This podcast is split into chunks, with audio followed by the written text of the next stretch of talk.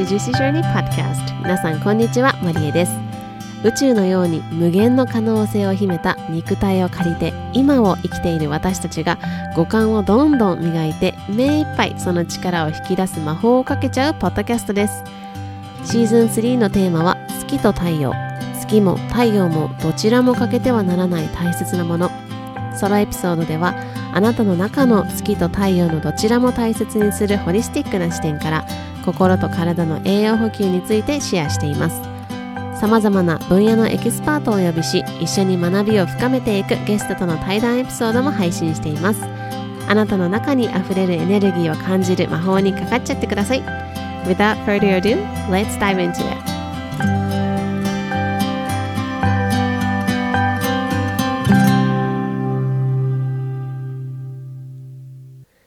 Hello everyone, thank you so much for tuning in to another episode of Juicy Journey Podcast. It is episode 106ということで、今日も Juicy Journey Podcast 聞いてくれて本当にありがとうございます。えー、前回のエピソード、久しぶりになったんですけれども、たくさんの方に聞いていただいてとっても嬉しいです。ありがとうございます。そして、あの、エピソードの後半にですね、あの、アンケートのご協力お願いしますということで、お願いをしていたんですけれども、えー、すでにたくさんお声をいただいていて、もう心がですね、嬉し泣きを、あの、しております。もう本当にありがとうございます。そして、あの、今週末まで、あの、このアンケート実施させていただけたらなというふうに思っているので、ぜひぜひまだの方も、このエピソードを聞きながら、ぜひ、あの、簡単に終わりますので、え番組詳細欄にリンクを貼らせていただいてますので、ぜひぜひ、えー、お時間いただけると嬉しいです。皆さんにとってなんかこう有益で、そして皆さんのなんか人生が豊かになるような発信ができていけたらいいなっていうふうに思っているので、えー、ぜひお声を聞かせてください。今あのみゆきさんという方とですねデザインとか、まあ、いろいろあのお手伝いをしてもらっているので、まあ、その皆さんのお声も反映ができたらいいなというふうに思っています。え、さてまあ、早速ですね、今日のエピソードに入っていきたいと思います。えゴールデンウィークも5月6日になりまして、後半ですね、えゴールデンウィークを休暇として楽しまれた方もいらっしゃると思いますし、あの、普通通りの日常だった方もいらっしゃると思うんですけれども、え皆さんにとっていい時間になってたらいいなというふうに思います。私は、えっ、ー、と、ずっとやりたかったこととか、読みたかった本とかを読む時間作ったりとか、もう本当に、あの、家族と過ごしたりとかっていうゆっくりな時間を過ごしております。はい。ということでですね、今日は、ちょっといつもより踏み込んだエピソードになるかなと思うんですけれども今日はですね子宮の話とか月経の話とかそういうところをしていきたいなというふうに思っていますこのエピソードは、えー、子宮を持つ人それはそのある物理的にあるない関係なくてそのエネルギーを持つ人とか月経の問題がある人とか人生にスタックしているなとか何かこう滑車をあの巡らせる潤滑油が欲しいなみたいな人に聞いてほしいなというふうに思います。えーまあ、この世界には本当にいろんな性質ってありますよね。例えば、もう今ね、結構暑くなってきて、暑いとか、冷たいとか、ん？寒いとか、あとは冷たいもありますし、あとはね、重いとか軽いとかいろいろある性質っていうのはあるんですけれども、その女性というか、そういうエネルギーにも性質があるというふうに言われています。で、まあ最近よくね、男性性とか女性性とかって聞く、あのー、方も多いのかもしれないんですけれども、女性性っていうのは、あのー、象徴がありまして、これが子宮と言われてるんですね。で、ここであの、あの、まだね、ご存じない方に共有したいんですけれども、男性性、男性イコール男性性、女性イコール女性性ではなくて、えっと、どちらともどちらのエネルギーを持っていると言われているので、私も女性性も男性性も持っているということですね。はい。で、その女性性の象徴っていうのが子宮というふうに言われています。で、まあ、ここの不調って本当によく聞くんですよね。で、私も今まで経験してきたし、すごいクライアントさんとかからもすごい聞いてきたんですけど、あの、まあ、いろんな不調だったりとか、あとはその、日本に帰ってきてテレビを見ていて思うのが、やっぱりその CM とかを、で、その痛みがあるのが、月経に対して痛みがあるのが当たり前とか、その、そういうのが当たり前だよみたいな、それに対して薬とかの CM って結構やってたりするんですけど、その不調和って本当に当たり前なのかってね、ちょっとね、こう、疑問をあの抱いてほしいなと思うんですけどここのその子宮っていうところの不調っていうのは女性性の不調はっていうふうにホリスティックでは考えます。うん、でここで不調和が起きている時にどういうことが起こるかっていうとその女性えー、婦人科系の疾患だったりとか例えば不妊とか月経不順とか、えーと、月経痛とかあとは子宮内膜症とか、えーと、経血が過多になっているとか本当にいろんなあの疾患ってまあ西洋医学的なね疾患ってすごいたくさんあると思うんですよ。うん、でこれはその西洋医学の面から見ると、例えばホルモンがうまく、なんかこう、分泌できてませんねとか、ストレスですねとか、まあいろいろ原因とか要因とかっていうのは、あの、教えてもらえると思うんですけれども、これは一つの側面であって、もう一つの側面から見ると、その自分の中での女性性の不調和、ハーモニーのズレが起きていると。もう一回言いますね。自分の中での女性性の不調和、そしてハーモニーのズレが起きていると考えられます。うん。で、特に現代社会っていうのは男性性的な、まあ、ゴーゴーみたいなエネルギーっていうのがあの多いですし、あとは食べ物とか見ても、やっぱり奮い立たせる系のものが多いんですよね。それはエナジードリンクとか、えー、コーヒーだったりとか、めちゃくちゃ甘いものとか、あとは本当に手軽で片手で食べられるようなものみたいな、そういうこう、奮い立たせる系のエネルギー、その、うん、カロリーにはなるけれども、栄養になっているかって言われたらわからないみたいな、うん、ものもありますし、あとは、えー、意識っていうのが外に向いている、なんかこう、評価、周りからの評価、それは仕事場なのかもしれないし、あの、学校とか、まあ、いろんな、その、皆さんが属している組織というか、そのコミュニティの中での評価っていうところの、まあ、が自分に対してどうなのかっていう、あの意識が外に向いていることだったりとかあとはその自分の体に対する否定だったりとか例えば女性だったらえっ、ー、と月経なんてなかったらいいのにとこんな月に1回めんどくさいな痛いなとかこれで体が重くなってしまって仕事がうまくいかないなとかうん。私もこれは思ってましたね昔はこんなのなかったなんであるんだろうみたいななかったのにとか思ってたこともありましたあとはあのホルモンってあの特に女性の場合その場合は1ヶ月の間に春夏秋冬ってその言われてるぐらいシーズンがあると言われているぐらい本当にあの上下す上下というかあの変変動があるものなんですよね。うん。で、さらには、その人生のステージの波っていうのも大きいと言われているので、そこに対する否定だったりとか、その、そこをうまく活かせない社会であるっていうことも現代社会の、まあ、一つとしてあるのかなというふうに私は思っています。で、それがその結果として体、その物理的な体に影響を及ぼしている。もしくはそういうこう考えだったりとか、そういうこうエネルギー、自分の言葉がけとかっていうのが表面化しているんですね。うん。でそれが後に更年期だったりとか人生のステージが変わるたびに表面化してくるというふうに思いますで今その例えばこういう月経の痛みがすごいとか PMS でもう生活に支障が出るぐらいありますとかっていう人たちはぜひぜひねちょっとこう振り返ってみてほしいなと思うんですけどあの、これは何もその子宮だけにとどまらずに、そのホリスティック的に見ると、その心身の不調っていうのは、まあ、不調和があることっていうのは、その自然な姿、自然な自分の姿からかけ離れているというふうに言われていたりもします。うん。なので、あのー、西洋医学的にもこれ結構このポッドキャストでよく言ってるんですけどその西洋医学と東洋医学ってやっぱりアプローチも違うしそのあの病気とするというか治療を始める段階っていうのもかなり違うんですよねでも2つのその医学というか分野が共通しているのはそのハーモニーの乱れだということなんですよね体が常にこうハーモニーを保っているところにこう不協和音が出てくると乱れあのこう例えば病気だったりとか不調っていうのが起こってくるというふうに言われているじゃないですか。うん。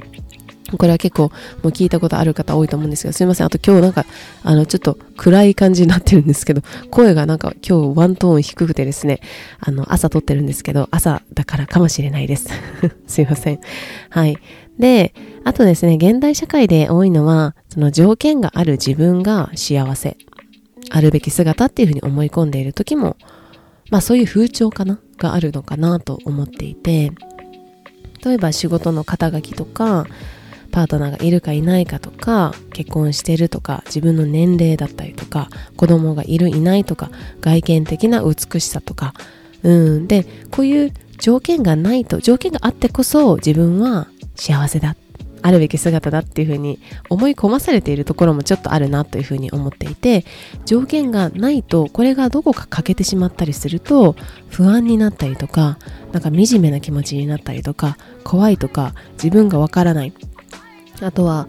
この先どうなるんだろうみたいなその未来に対する不安とかそういう恐怖心みたいなところが生まれてくる。でこういう感情を消化するのにもエネルギーをねたくさん使います。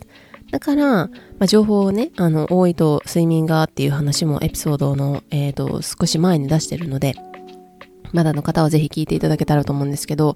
私たちが消化、普段ね、消化しているのって食べ物とか飲み物とかって思いがちなんですけど、そうじゃなくて、感情とかいろんな出来事っていうのも一旦体に取り込んでそれを消化します。なので常にねこういう風に不安とかなんかもう自分がよくわからないとかあとはその自分の体に対する否定だったりっていうのはあのエネルギーをたくさん使ってしまうその要因にもなります。うん。なので、まあ、サプリで、あ、えっ、ー、と、常に疲れていたりとか、サプリとかだけで補ったりとか、しないといけないみたいなね。で、それをまたコーヒーとか甘いもの、お酒で奮い立たせるみたいな、その、この行ったり来たりですよね。でも、まあ、考えてみると、私たちのその、あ、言い忘れてしまった、あ、大事なことを。すいません。あのね、そもそもね、その子宮っていうところってどんなところなのかっていうと、その、もう皆さんもご存知の通り、生み出しのエネルギーを持ってるんですね。生み出しとか、クリエイティビティとか創造性。っていうキーワードが出てくるかなと思うんですけど、まあ、それを持って生まれてきたっていうのは、私たちがこの世でその想像するために何かクリエイティブに何かを生み出すために生まれてきた今ここにいるわけなんですよ。なのでその想像のエネルギーがあるっていうのがその子宮っていうところです。でこれは何もああじゃあ私子供がいないからダメなんだとかそういう話ではなくてその子宮っていうのはというかその想像のエネルギーっていうのはあの何もその次世代を残すそれも素晴らしいクリエイティビティですよね。創造性ですよね。その子供を産む子供を産み育て産みうん？育て産み育てることもそうです。そしてそれだけではなくていろんなあの例えば美術だったりとかアートとか音楽とかそれも全部クリエイティビティですよね、うん、でこうして私がポッドキャストで発信をしているのもクリエイティビティの一つだと私は思っています。なので、こんな風に、その一つだけではなくって、みんなそれぞれのやり方があって、みんなそれぞれそのエネルギーの使い方っていうのがあるわけです。っていうのがね、でめちゃめちゃ大事だったのに、ちょっとあの、間違えて飛ばしてしまいました。ノートに書いてたんですけど。はい。で、なので、もう私たちはすでに想像のエネルギーの持ち主なんですよね。もうすでに私たちの中にある。それは子宮が物理的にあるない関係なくって、もうすでにそのエネルギーっていうのを持っているわけです。なので、その外側の仕事の肩書きとか私はこうしていないといけないとか、こういう美しさでないといけないとか、結婚もそろそろこの年齢だからしなきゃいけないとかっていう外側のエネルギーじゃなくてもっともっと内に内に意識を向けていくこと。で、あるものっていうもうすでにあるものを水をやって花を咲かせていくだけだと私は思ってるんですよ。うん。で、この開花にも遅いも早いもなくてあの人はもうこんなに言ってるのにとかそういうのも全然関係なくってみんなそれぞれこれ英語でディバインタイミングって言うんですけどそれぞれの適したというかそれぞれのタイミングがあるんですよね。なのであのー、まあ子供を産むというか、産み、育て産むことっていうところで、あの、例えをすると、えっ、ー、と、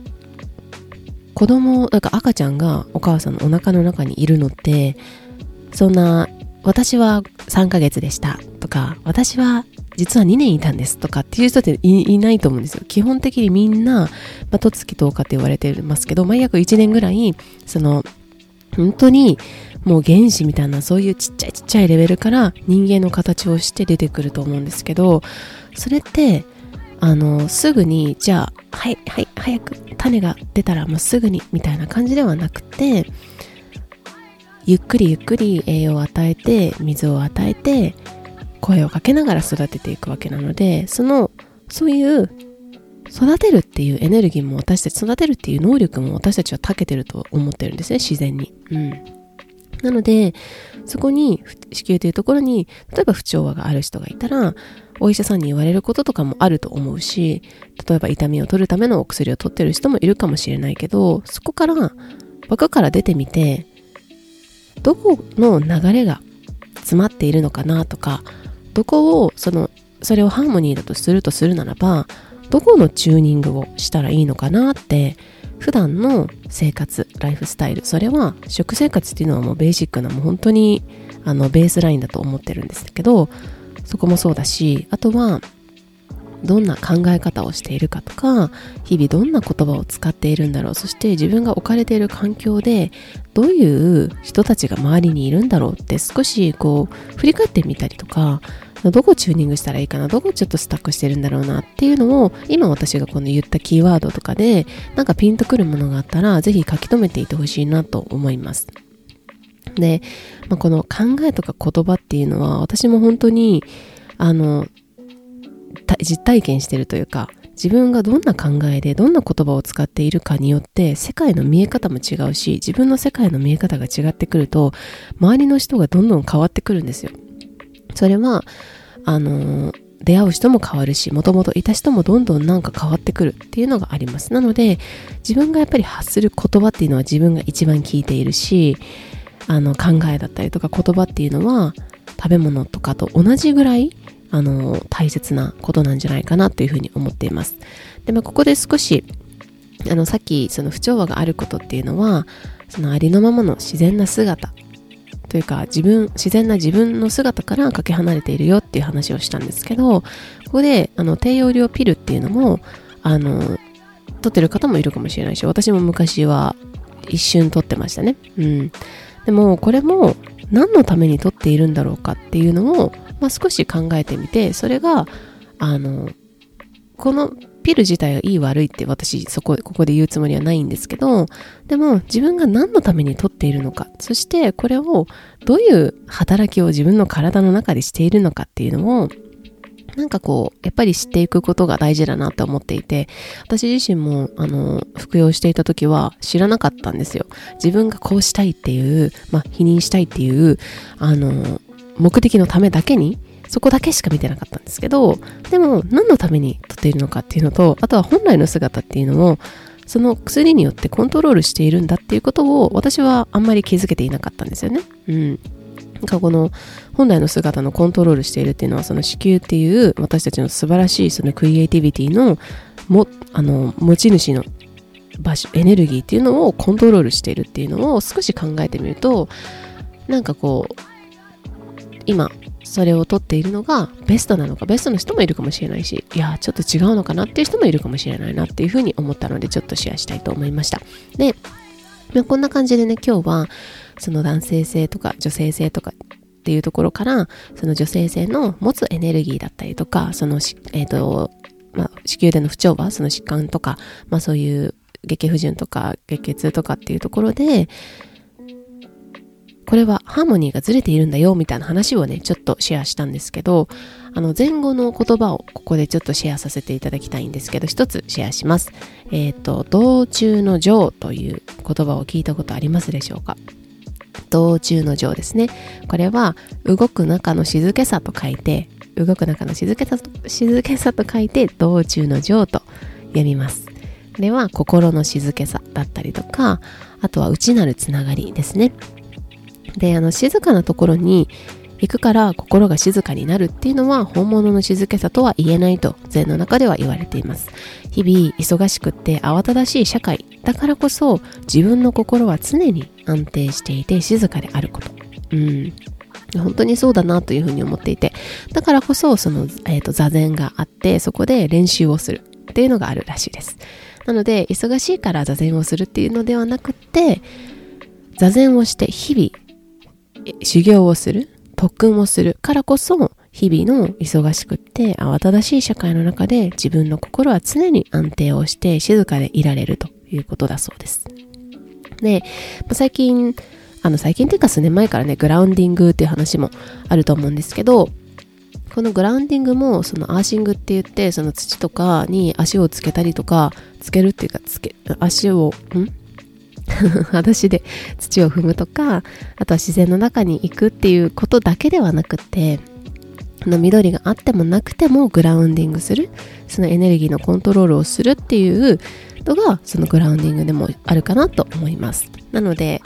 あの私も日々あのお昼ご飯とか外で食べてなんかああって思ってるんですけど、まあ、これを常に自分の中に持ち合わせる。もうすでにそのエネルギーの世界ではその時間と空間っていうのは関係ない、まあ、それが破壊するって言われてるんですけどだからこそ自分の中に全部があるんですよね。だから緑があっても今ここに物理的に緑があってもなくてもグラウンディングできる。そしてそのさっきの道中の上のあの座禅の話も同じですけれども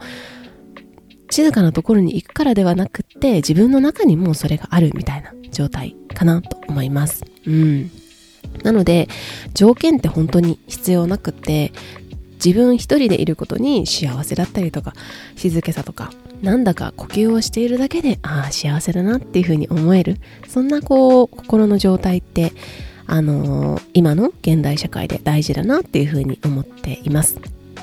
えー、前回の105のエピソードでですね、自分を見てあげる力っていうところをね、あのお話ししているんで、まだ聞いてない方ぜひ聞いていただきたいんですけど、あの、それとつながっていて、不調和を、その、ただのこの当たり前の不調っていう風に終わらせないっていうのもすごく大事だなっていう風に思っています。たとえ薬を飲んだとして痛みを取ったとしてもその原因っていうのはまだそこにあるわけなので、うん。なので、あの、それを不調和を不調和で終わらせないこと？で、まあ、人間だからね、もちろん揺れることはすごいたくさんありますし、あのこんなこと言ってる私もですね、あの、2, 2週間前ぐらいはですね、かなり体調を壊していたりとかある、ありますので、その揺れたところからこう戻る、こう、バネの力みたいな、そういうのも大事だなっていうふうに思ったりもします。はい。ということで今日は、なんかちょっと、あの、めっちゃ整理できた今日と思ったんですけど、あの、実際話してみるとですね、ちょっとあの、行ったり来たりしてしまって、ちょっと聞きづらかったかもしれないんですけれども、皆さんの中で何か気づきだったりとか、何か新しい発見があったら嬉しいなっていうふうに思います。今日も聞いてくれて本当にありがとうございました。それでは、素敵な週末をお過ごしください。バイ。今日も最後まで聞いてくださり本当にありがとうございます。ぜひこの魔法を広げていくためにお友達とシェアいただいたり星マークポチッとまたは番組のレビューを残していただけるととっても嬉しいです。それではまた今日もあなたにとって愛いっぱいのジューシーな一日でありますようにまた次回お会いしましょう。I'll see you next time. Bye!